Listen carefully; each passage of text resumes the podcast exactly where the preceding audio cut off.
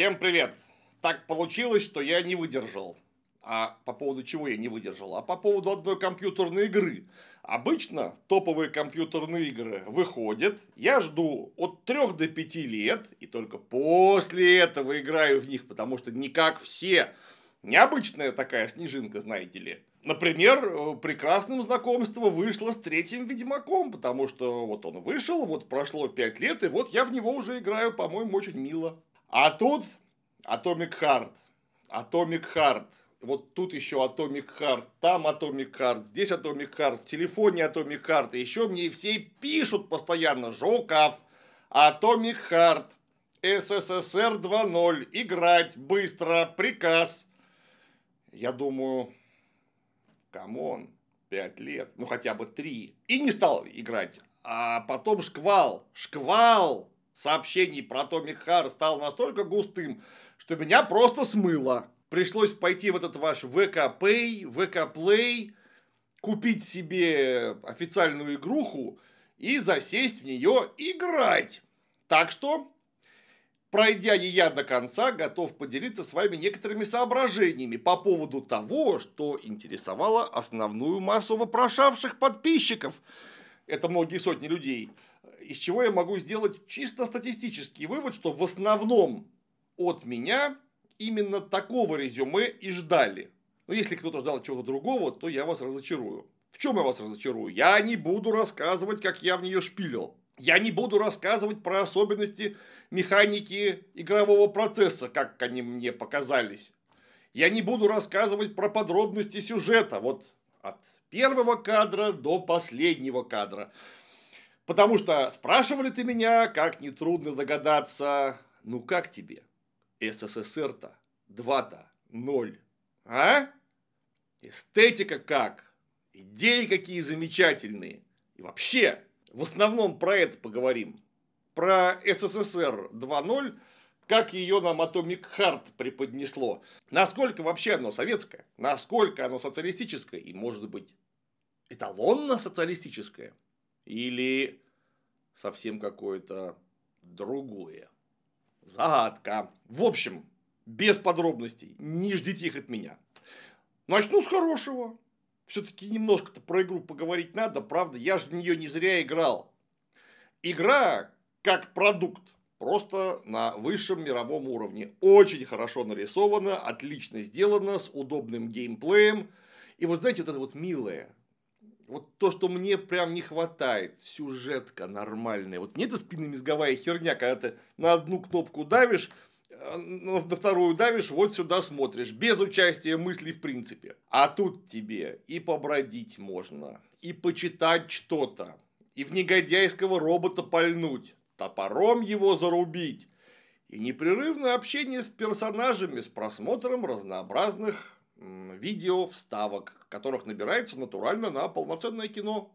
И актеры там внутри, нарисованные при помощи видеозахвата, играют, ну, если хуже, чем в настоящем современном кино, то, знаете, не принципиально. Я какой-то особой разницы-то не заметил. Диалоги, э, да, диалоги, видимо, с прицелом на компьютерную игру, чтобы точно всем все вообще было понятно, то есть местами они очень сильно неживые. Однако, не бесит, совершенно не бесит, они в общем сюжете хороши. Мата много ругаются, опять же, что я всегда приветствую. Шутка! Да, но матом, тем не менее, ругаются много. Поэтому детям до ни в коем случае нельзя показывать и рассказывать. И пускать играть тоже нельзя. Так вот, оно не хуже современного кино. Причем не хуже современного кино в самом лучшем его выражении. Потому что в основном-то современное кино теперь такое, что, в общем, если ты скажешь, что что-то такое же, как современное кино, ты, скорее всего, людей сильно обидишь. Так вот, я специально оговариваюсь. Как лучшее современное кино. Не как лучшее кино вообще, но как лучшее современное кино. За сюжетом смотреть интересно. Он не тупорылый, хотя в нем есть свои минусы, о которых я отдельно скажу. Персонажи, в общем и целом, вполне живые, короче говоря. Добротный продукт, на удивление. Я прям это, снимаю шляпу. Сделали по-большому. Нравится. И тем не менее сейчас состоится интеграция. Вот к чему в Atomic Heart сложно придраться, так это к дизайну. Выглядит стильно, но качественный дизайн в игре это не только красивая картинка, это интересные механики, грамотное чередование сюжета с акшоном, разнообразие врагов и оружия. В общем, цельная отдельная сфера. Ну, а если тебе все это живо интересует, загляни на курс геймдизайнер в онлайн-школу XYZ School. Там как раз обучают всяким премудростям геймдейва. За первые 4 месяца ты построишь прототип шутера от третьего лица, а в процессе освоишь все необходимые для геймдизайнера навыки. От умения найти годную идею до создания прототипов – формирование ТЗ и составление документации. За следующие 4 месяца изучишь системный подход к повествованию в играх, узнаешь об особенностях построения нарратива и о том, как интереснее рассказать историю через видеоигру. А оставшиеся 8 месяцев обучения будут посвящены дизайну уровней. Там тоже много интересного по части управления вниманием и эмоциями игрока, навигации и всякого этакого. Преподают на курсе специалисты с опытом работы над Rainbow Six Siege, Assassin's Creed, Valhalla и, собственно, Atomic Heart. Так что, если хотел влиться в сообщество разработчиков игр, жми по ссылке под роликом. Все подробности там. А если не знаешь, чего начинать свой путь в геймдеве, внизу будет еще и ссылка на тест для определения специализации. Словом, жми. Были бесящие меня моменты. Я ненавижу всеми фибрами своей души стрелялки от первого лица. Когда у меня вот отсюда вот торчит антомат или этот топор, и я вот отсюда вот или отсюда вот, глядя вот отсюда вот, вынужден с кем-то соревноваться. Говорят реалистично, но хрен там был, потому что у любого человека створ зрения гораздо больше, чем у видеокамеры, потому что видеокамера смотрит на 45 градусов. А у нас, да, основное зрение примерно такое же, но вот примерно вот посюда у нас периферийное зрение. И если там появляется, например, негодяйский робот, я его, скорее всего, замечу, если он специально не будет маскироваться, смогу среагировать. А вот тут, как будто мне шоры напялили, вот я это... Отвратительно. Лично мне вкусовщина чистой воды. Нравится, когда камера смотрит сзади героя и чуть сверху. Вот какое-нибудь возвращение в замок Вольфенштейн. Или вот, например, мой любимый Mount and Blade. Да, есть возможность переключиться на первое лицо, но есть возможность переключиться поудобнее, назад. Вот было бы прекрасно, но нет. Ну а нет, как говорится, и суда никакого тоже нет.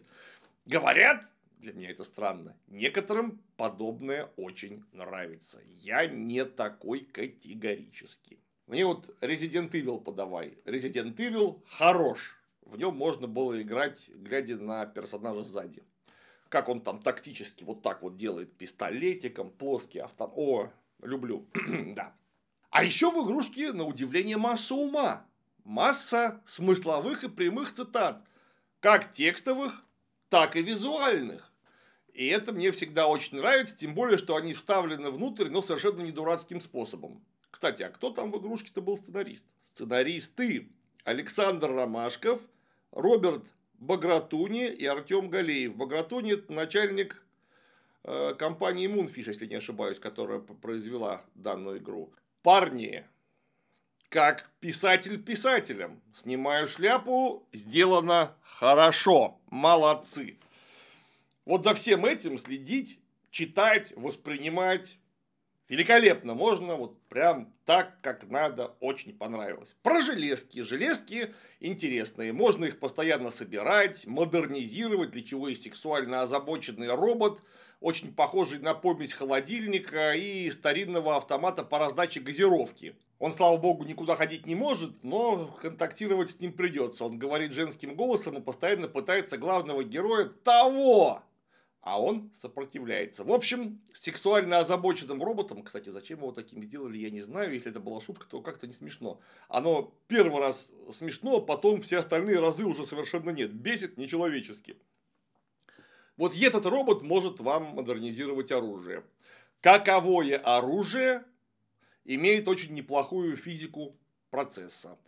Стреляет здорово, пробивает борта автомобилей, бахает, булькает с брызгами в воду. Повторяюсь, на уровне самых лучших современных, ну или одних из самых лучших современных образцов кинопрома. Опять же, молодцы, очень здорово. Играть было интересно. Играл с удовольствием. Правда, так как не нужно было пройти ее быстро, на самом простеньком уровне. Не люблю, когда меня какие-то вот эти злобесовые роботы обижают. Люблю, когда я их обижаю. Ну и тем более мне же нужно было сюжет понять. И что вам рассказывать тоже. А не это хардкорно биться с электронной ожившей нечистью. Теперь к сути. Суть такая. Дело происходит в СССР 2.0. Лексу Кровецкому наш пролетарский привет. Это он придумал данный термин давным-давно. СССР 2.0 победила нацистскую Германию, потому что у нас изобрели мега-биополимер, который может контактировать с самыми разными объектами, встраиваться в человекоподобные производства. Короче, роботов из него можно делать с большим удобством. И не только. Поэтому где-то к 1942 году нацистов мы в основном расколошматили, но эти сволочи выпустили какую-то коричневую чуму, которая в общем и целом убила столько же людей, сколько нацисты в реальной истории. А может быть и еще больше. Тем не менее, нацистам каюк, Советский Союз довольно быстро победил, году к 43-му, если не ошибаюсь, и все расцвело. Ну а наши великолепные ученые приняли строить роботов, которые в основном избавили людей от неприятного ручного труда и многих других обязанностей. А так как у нас роботов стали строить раньше всех, то и покупать их захотели вообще все. Поэтому весь основной мир в основном вынужден покупать наших роботов. Хотя американцы постоянно пытаются применить санкции разнообразные. Роботов у нас купить меньше, но все равно покупают, куда деваться. И это все очень мило. Так приятно, что у нас что-то делают хотя бы в компьютерной игре, что нужно всем, даже американцам с китайцами. Замечательно. Но пытливые умы советских ученых не остановились. Они решили, что надо каким-то образом помочь улучшить не только производство, но и взаимодействие между людьми и людьми и самим производством. Поэтому нужно вставить в башку некие модули, которые позволят выходить в общую нейросеть. Не при помощи гаджета, а вот непосредственно из башки. Таким образом родилась идея коллектива 2.0. То есть у нас был просто коллектив, а теперь будет коллектив 2.0 крепко подкрепленный фундаментом научно-технического прогресса. И вот людям раздают нейроконнекторы. В это время главный герой и майор спецназа Сергей Нечаев катается на катамаранчике э, по Москве. И вот-вот нужно запускать проект «Коллектив 2.0». Но что-то случается. И академик Сеченов, который, собственно, изобрел этот самый нейроконнектор и всюду его, всюду его продвигает, вызывает к себе подчиненного, потому что майор спецназа почему-то общается непосредственно с академиком. Хотя, по всем понятиям, приказы ему отдавать должен совершенно не академик. Он его когда-то спас, после того, как он был опаснейшим образом ранен, ему даже отшибла память. То есть, у них теплые человеческие отношения.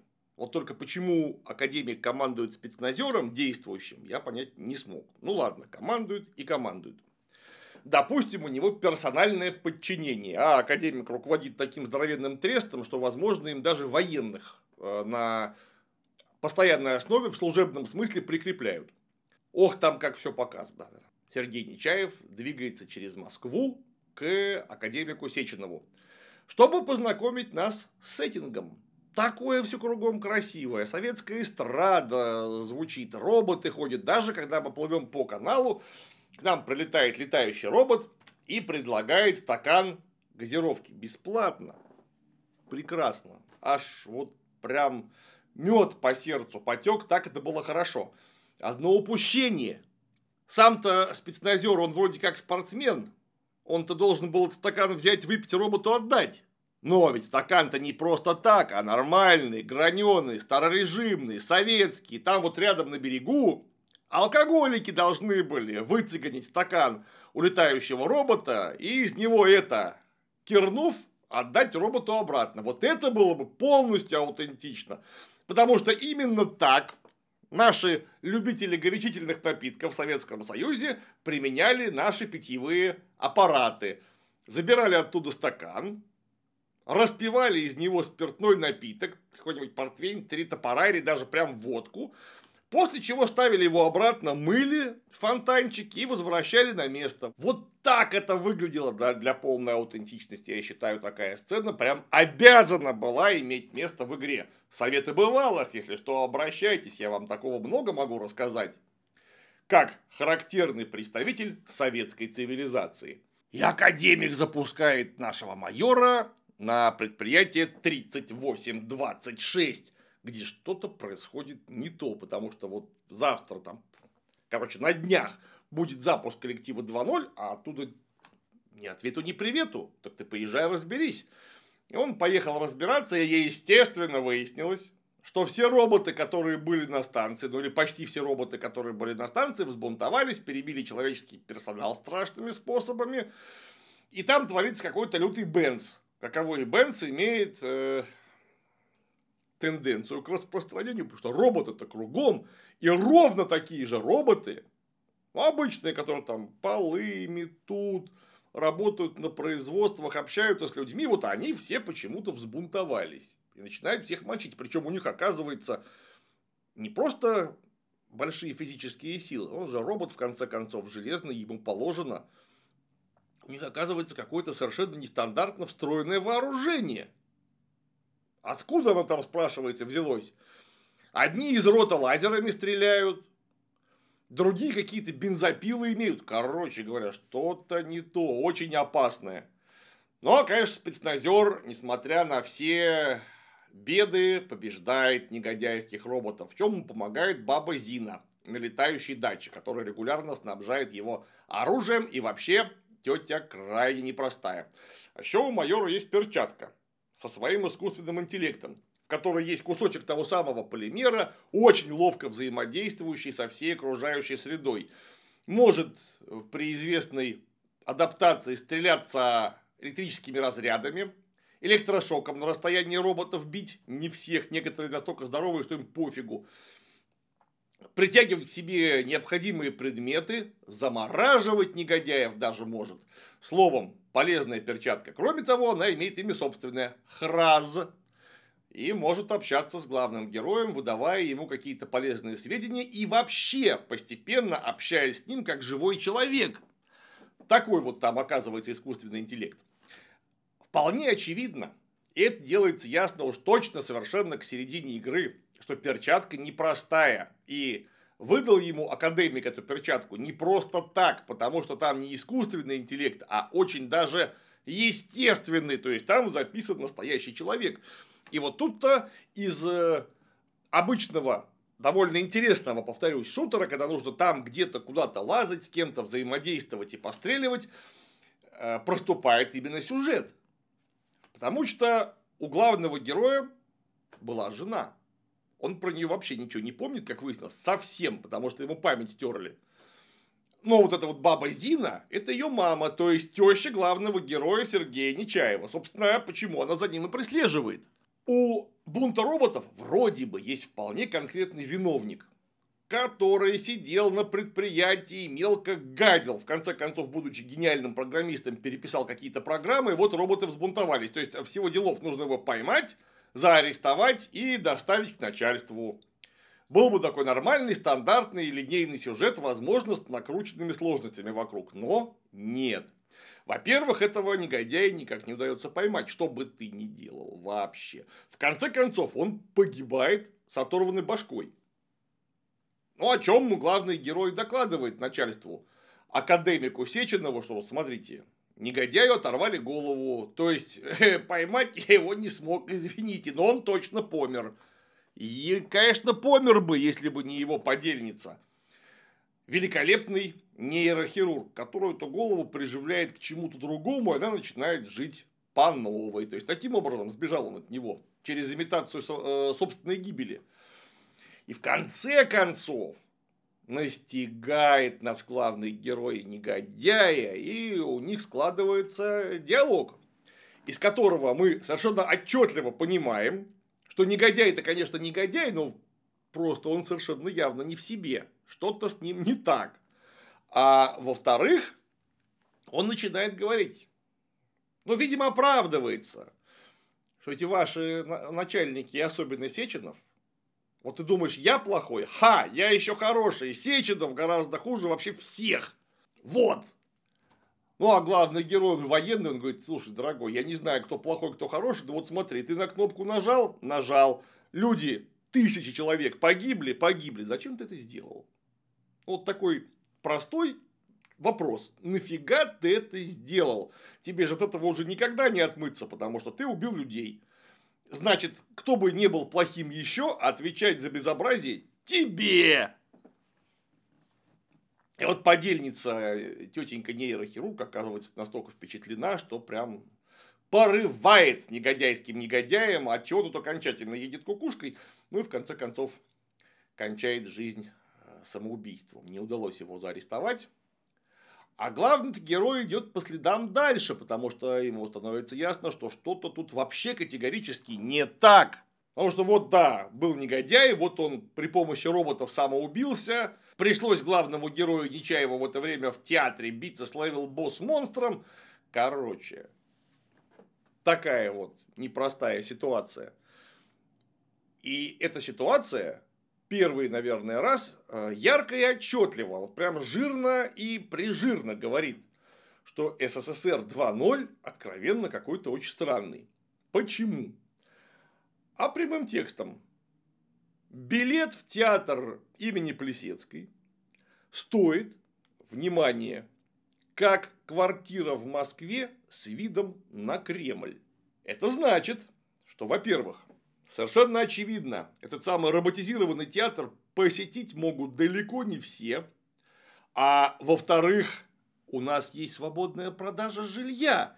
Причем по спекулятивным ценам. Ну, потому что если квартира с видом на Кремль стоит каких-то астрономических денег, значит ее спекулятивно кто-то реализует. Скажите, а как это может э, соотноситься с практикой советской экономики? Даже с практикой советской экономики в самый поздний, зашкварно-гнусный период Горбачевской перестройки. Квартиру купить можно было? Можно было купить квартиру в кооперативном доме, сложившись кооперативом, деньгами и построив его таким образом, этот самый дом. Других вариантов купли квартиры просто не существовало. Можно было обменять квартиру, да, с какой-то доплатой, переплатой, несколько квартир на одну, по-всякому. Но вот спекуляции недвижимостью в Советском Союзе не было как системного явления, а в игрушке она есть. Я думаю, хм, интересно. Это точно вообще про Советский Союз?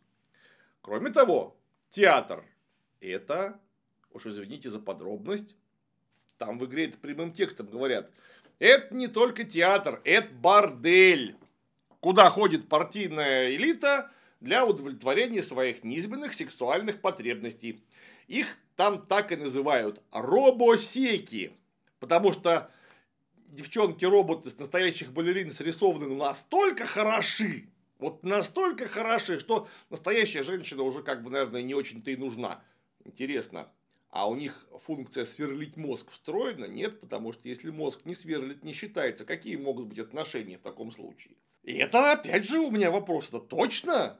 Настоящие советские коммунисты, которые ходят за огромные деньги в какой-то бордельный театр шпилить роботов.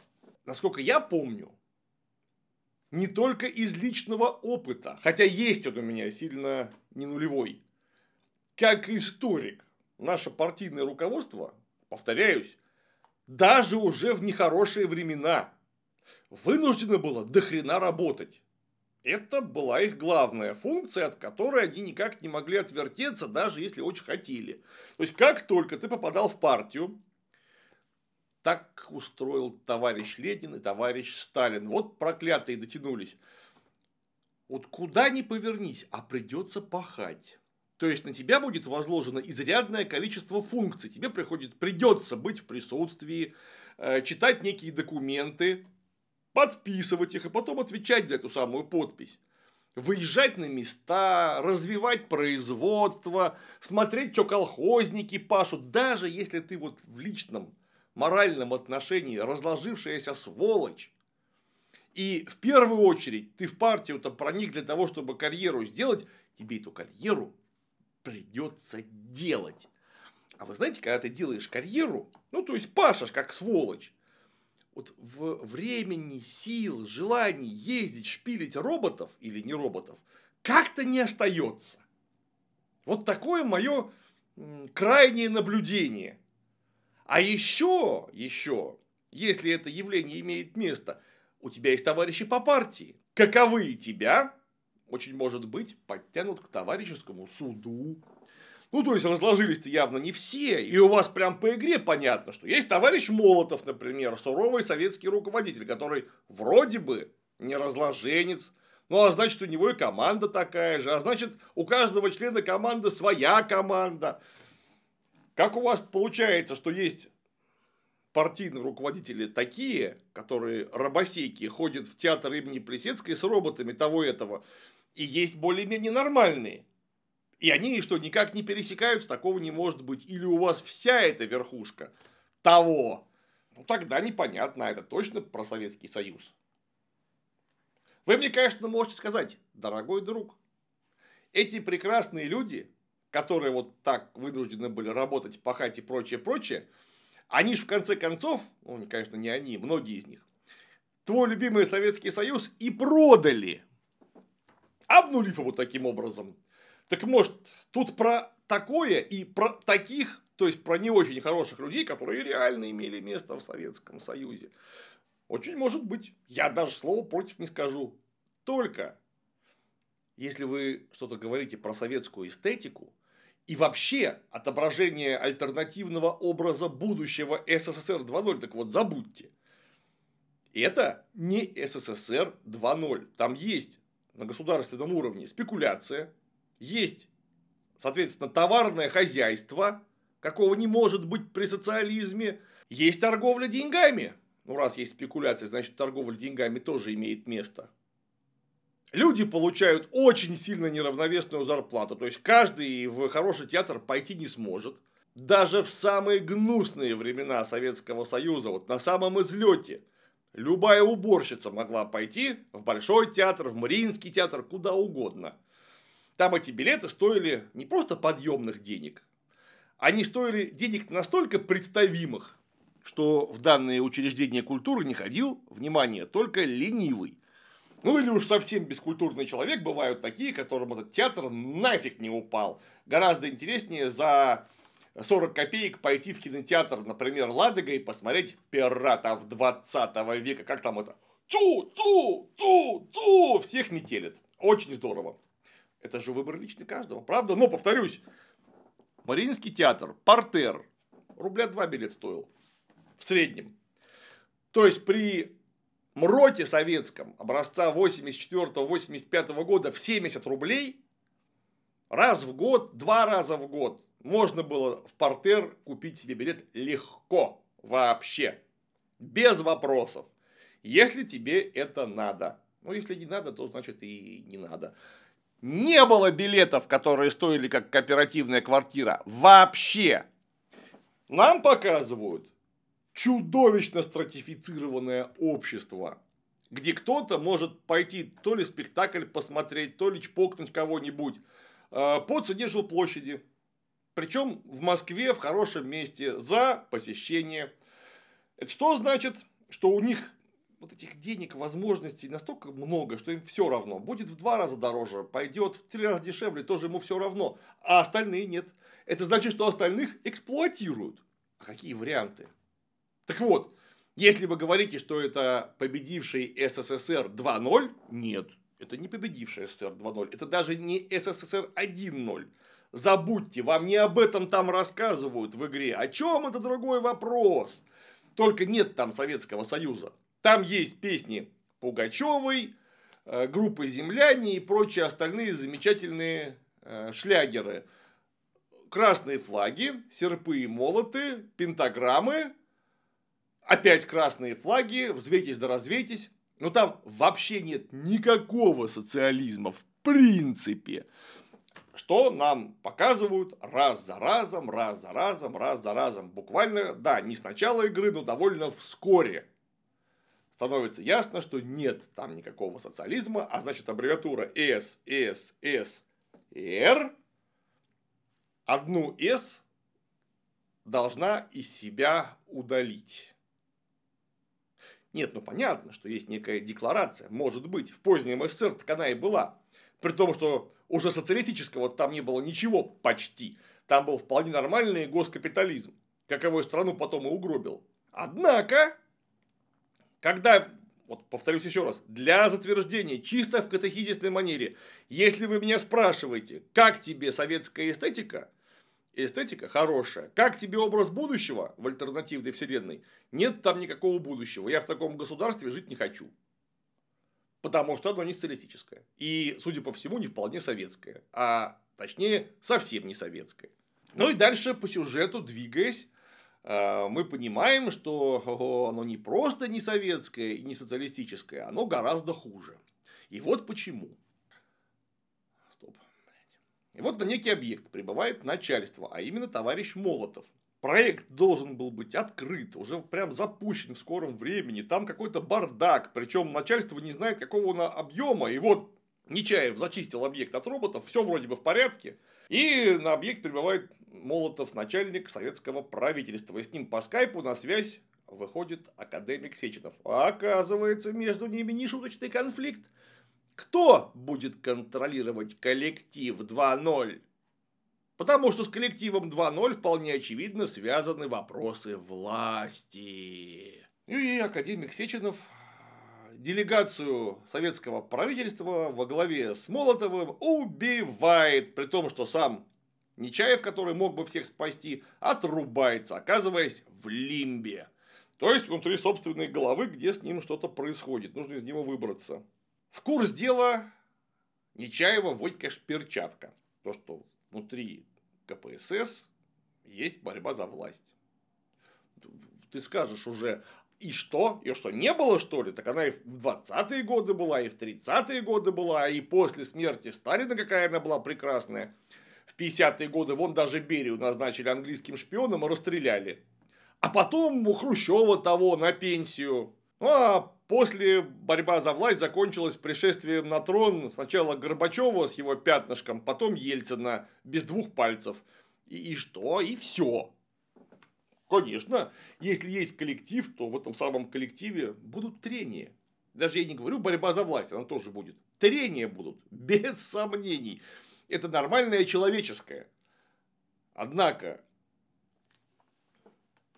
СССР если вы говорите, что это именно настоящий союз советских социалистических республик, социалистических республик, в нем не стоит вопрос власти над обществом, потому что эта власть обществом самостоятельно транслируется через органы советского представительства. Ну, потому что это наша власть, общенародная. Мы можем в любую секунду депутата отозвать, если он косячит.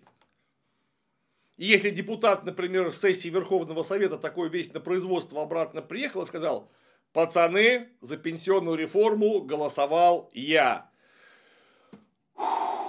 Есть мнение, что его утопят в сортире, не дожидаясь отзывов. Прям благодарные сослуживцы, потому что откуда кооптировались депутаты? Так с производства, с мест, где их люди лично знали.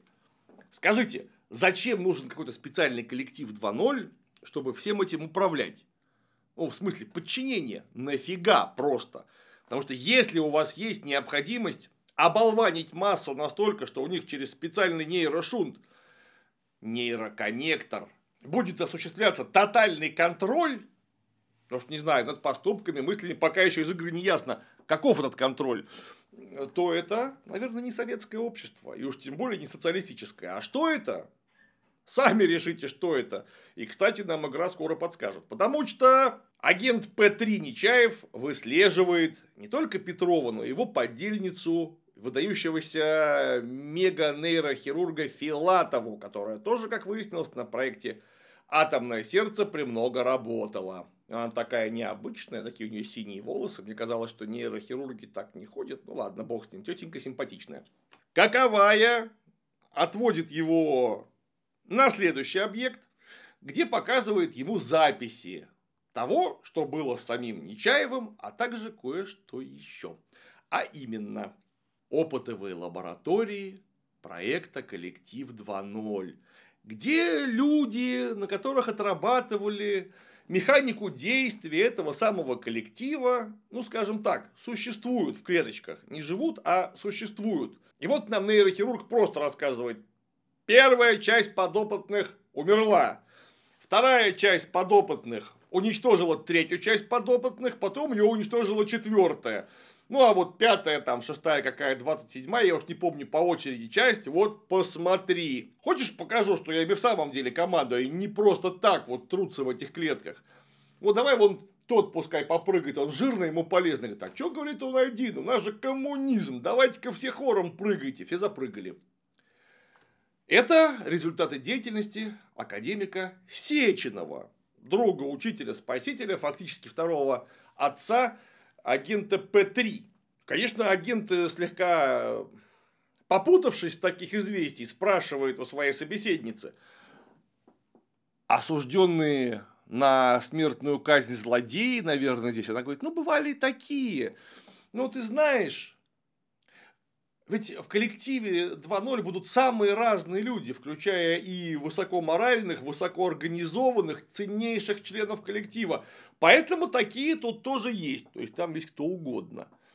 И мы их убили, еще раз убили, заставили убить друг друга, свели с ума, ну и теперь превратили в безмозглых идиотов, которые вообще не имеют собственного какого-то сознания. Сотни, а может быть тысячи людей. То есть, еще один штришок мощнейший в альтернативный, прекрасный и светлый СССР 2.0, и слава богу, что из параллельной вселенной. То есть, опыты над людьми. В том числе массово, в том числе смертельный, и заметьте, в промышленных масштабах. А знаете, где такое еще было? А в небезызвестном отряде Нанасан Ити Бутай под руководством Сиро Исии, отряд 731, кухня дьявола, откуда, в отличие от всех вообще вместе взятых концентрационных лагерей, где тоже нацисты проводили опыты на людях, в живых не выбрался вообще никто. Ровно как из рук академика Сеченова живым, ну или, по крайней мере, нормальным, нетронутым башкой, тоже не ушел никто. За исключением лично проглянувшегося ему агента П-3, которого он использует в качестве торпеды. Вот это я понимаю. Это точно СССР 2.0. Я вот э, на колени бухнувшись двумя руками крещусь перед пролетарским Аллахом, что настоящий СССР 1.0 из реальной вселенной до такого не дожил. Вот никто не сможет сказать, что бы теперь уже не случилось, что СССР занимался массовыми смертельными опытами над людьми, не всегда спрашивая их согласия. А неважно, он осужденный на смерть преступник или нет, это человек, и это гражданин, с которым вот так поступают. Вот этого мы не делали, блин, не зафаршмачились мы в этом, не запачкались, не нырнули в этот сортир. Слава тебе, пролетарский Аллах. А вот счастливое альтернативное будущее, оно вот такое. Ну и тут нам нейрохирург говорит, а что ты так удивляешься? Вы знаете, вот эти вот эксперименты на людях, например, помогли победить коричневую чуму. Вот тут у меня уже вопрос к сценарному цеху. Вы это оговорились так? Или в этом есть некая симвология? Ну, то есть, коричневая чума, всем очевидно, что это. Так, шифруется, да какой к черту шифруется, и так все понятно, это просто фашизм, да? Коричневая чума в обыденном сознании до сих пор это синоним фашизма. А, в реальной вселенной, где эту игру написали вместе со сценарием, фашизм победили э, ценой гибели нескольких десятков миллионов человек. И вот вы нам намекаете, что коричневую чуму победили потому, что ставили опыты на живых людях. Вы думаете, что это опыты были во время Второй мировой и Великой Отечественной войны. То есть, нечто искусственно запрограммированное, куда запустили подопытных. Ну, если это не оговорка сценарная, а это вы символогию некоторую пытаетесь нам рассказать, то я вас поздравляю. Это, мягко говоря, нехорошо. Почему? Да ровно потому, что СССР не был экспериментальной базой какой-то. Это был результат объективного развития движущейся общественной материи. И люди, которые погибли, отражая нашествие коричневой чумы, это не были подопытные животные ни в коем случае. Это были люди, сознательные, организованные коммунистической партией Советского Союза – Тут не может быть никаких сравнений вообще. Это не жертвы эксперимента, а вы показываете нам именно их. И если это была тонкая отсылка, то еще раз, второй раз скажу, я вас такими отсылками поздравляю. Если вы оговорились, ну что же, это значит не со зла, следите за своим творчеством более тщательно, потому что сказано классикам, слово гнило, да не изыдет из уст ваших. И как сказано другим классикам, я на этот раз, конечно, Федора Тютчева имею в виду, нам не дано предугадать, как наше слово отзовется. И нам сочувствие дается, как нам дается благодать. Фу, зла не хватает. Короче говоря, еще один мощный штришок. Сейчас мы не будем говорить об этой замечательной сценарной оговорке, но штришок прекрасный. А потом главного героя опять вышибает в лимб, и его оставшееся без сознания тело разрывает нейрохирурга Филатову на куски. И пока он находится вот там вот на границе сознания, перед ним такая вот полимерная какая-то прозрачная штука вращается, после чего мне стало абсолютно ясно, уже без всяких вариантов, что главный мерзавец игры – это перчатка. Перчатку, потому что перчатка это не просто так, их раз она не просто так, в нее встроен ум, настоящая матрица человеческого ума великого ученого Харитона Родионовича Захарова, соратника академика Сеченова, который долгое время с ним работал вот над всеми этими замечательными проектами. А потом, к середине игры не очень понятно, то ли он был смертельно болен, то ли он был настолько безантроп, что ему собственное человеческое существование было не очень дорого.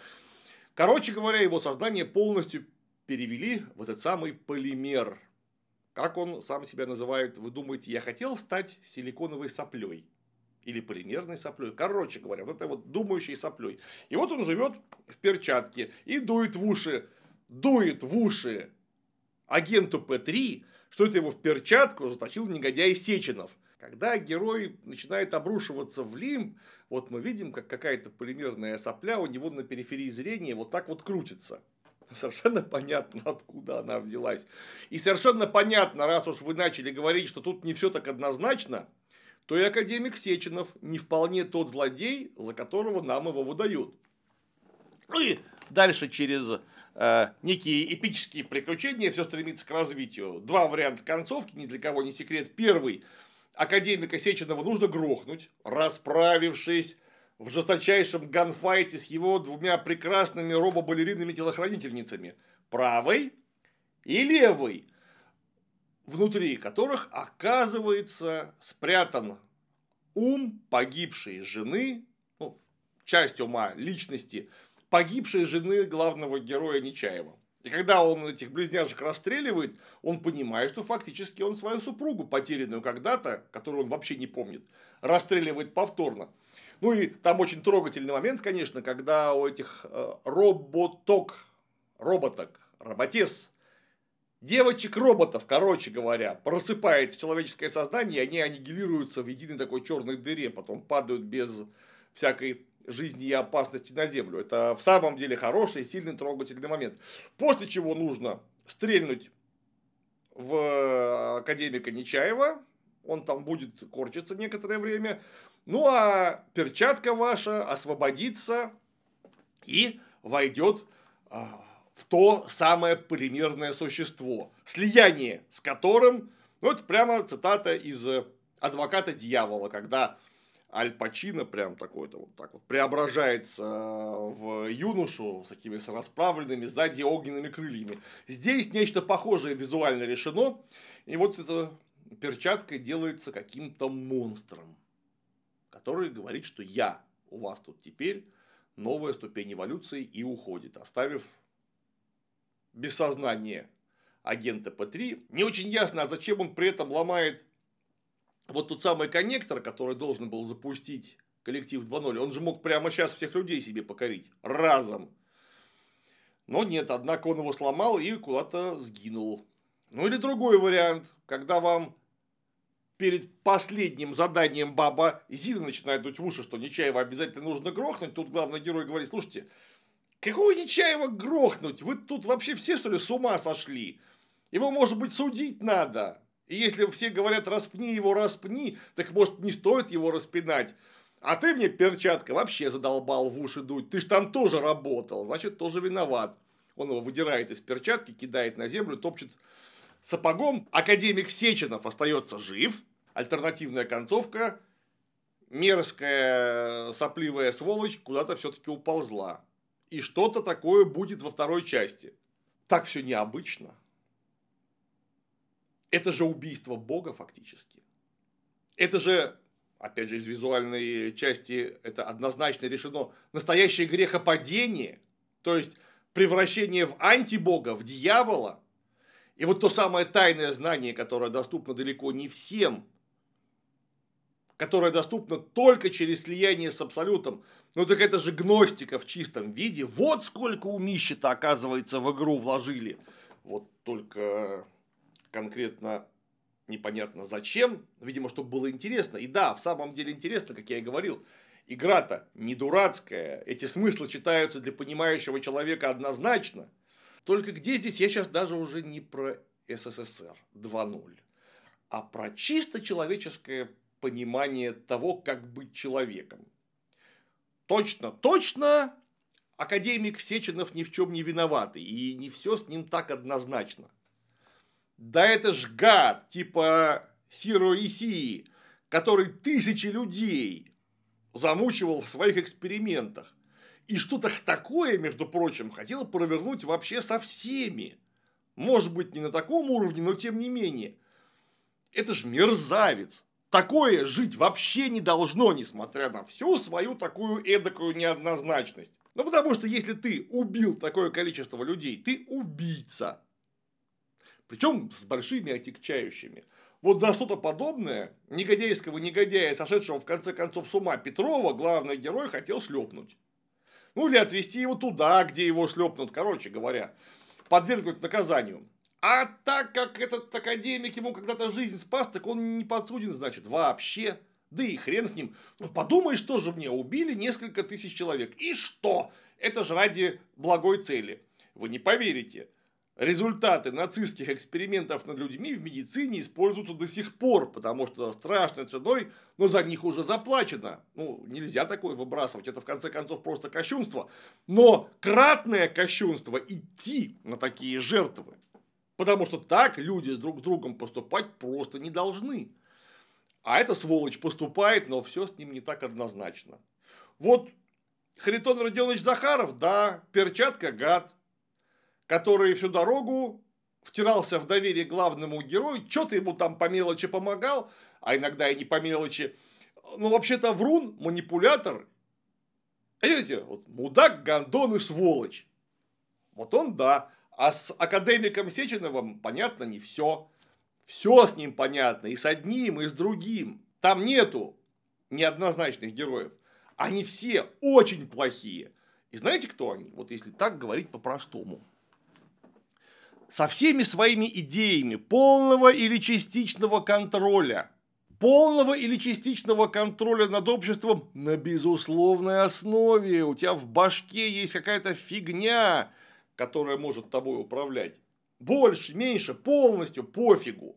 Это, друзья мои, называется прямая диктатура, дорога к которой была проложена и прокладывалась прямым открытым террором. Кого? Ну, тех людей, которые могут за один билет в театр выложить стоимость московской квартиры в центре. То есть, совершенно явно какая-то олигархия. А знаете, что такое прямая, открытая террористическая диктатура, вот той самой олигархии, это фашизм. У вас там не образ СССР 2.0 светлый в альтернативной вселенной. У вас там образ чудовищного фашистского государства, которое хочет захватить весь мир при помощи своих роботов, которых разослали по разным городам и весям всего того самого мира. Вот сейчас эту кнопку нажмут, и они захватывают там Америку, Китай, что, что там еще надо, и все.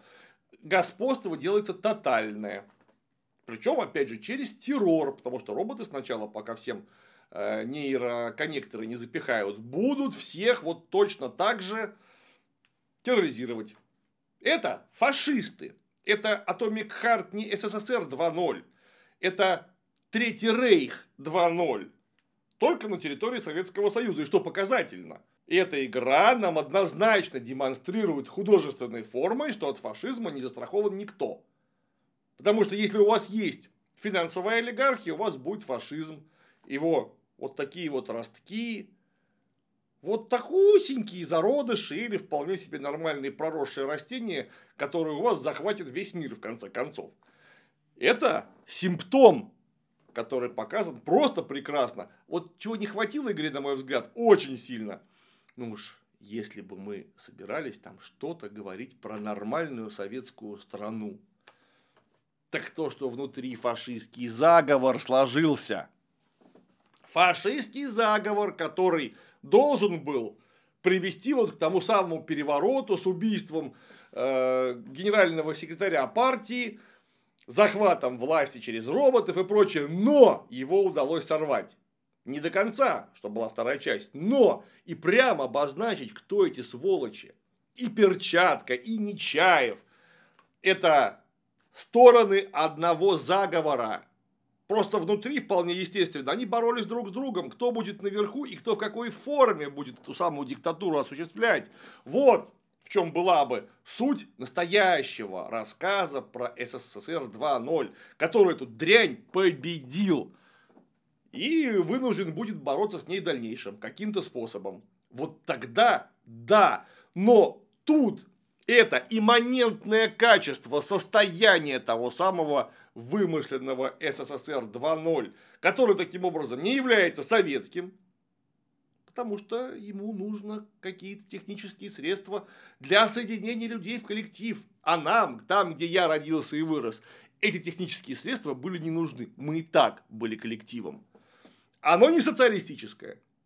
Потому что там есть спекулянты, торговцы недвижимостью и прочее. И гипербогатая, гипербогатая элита на вот этом самом общем фундаменте каких-то нищебродов. Все. После этого уже можно ничего не обсуждать. Это настоящий ретро-футуристичный киберпанк в стиле э, нацистской или фашистской антиутопии. СССР 2.0 в игре нет вообще. Я даже думаю, что очень может быть авторы сценария нам это специально зашифровали в виде основного посыла, ну, чтобы вы не обольщались насчет можем повторить, и то, что у нас природная прививка против коричневой чумы. Нет у нас природной прививки. О чем нам говорят вот языком художественного выражения. Решительно не понимаю, кто критиковал, а то и прям набрасывался на замечательную игру Atomic Heart э, за э, апологетику коммунизма и Советского Союза. Там нет не вот настолько коммунизма, не вот настолько Советского Союза. Если же вы за флагами не замечаете сути, ну, наверное, вам нужно играть в Mountain Blade. Такие у меня мысли касательно альтернативной советской вселенной в игре Atomic Heart, которая мне в основном очень понравилась. Сыграйте, не пожалеете. Только воспринимайте ее, пожалуйста, через призму здоровой логики. И, конечно, диалектического материализма. На сегодня все.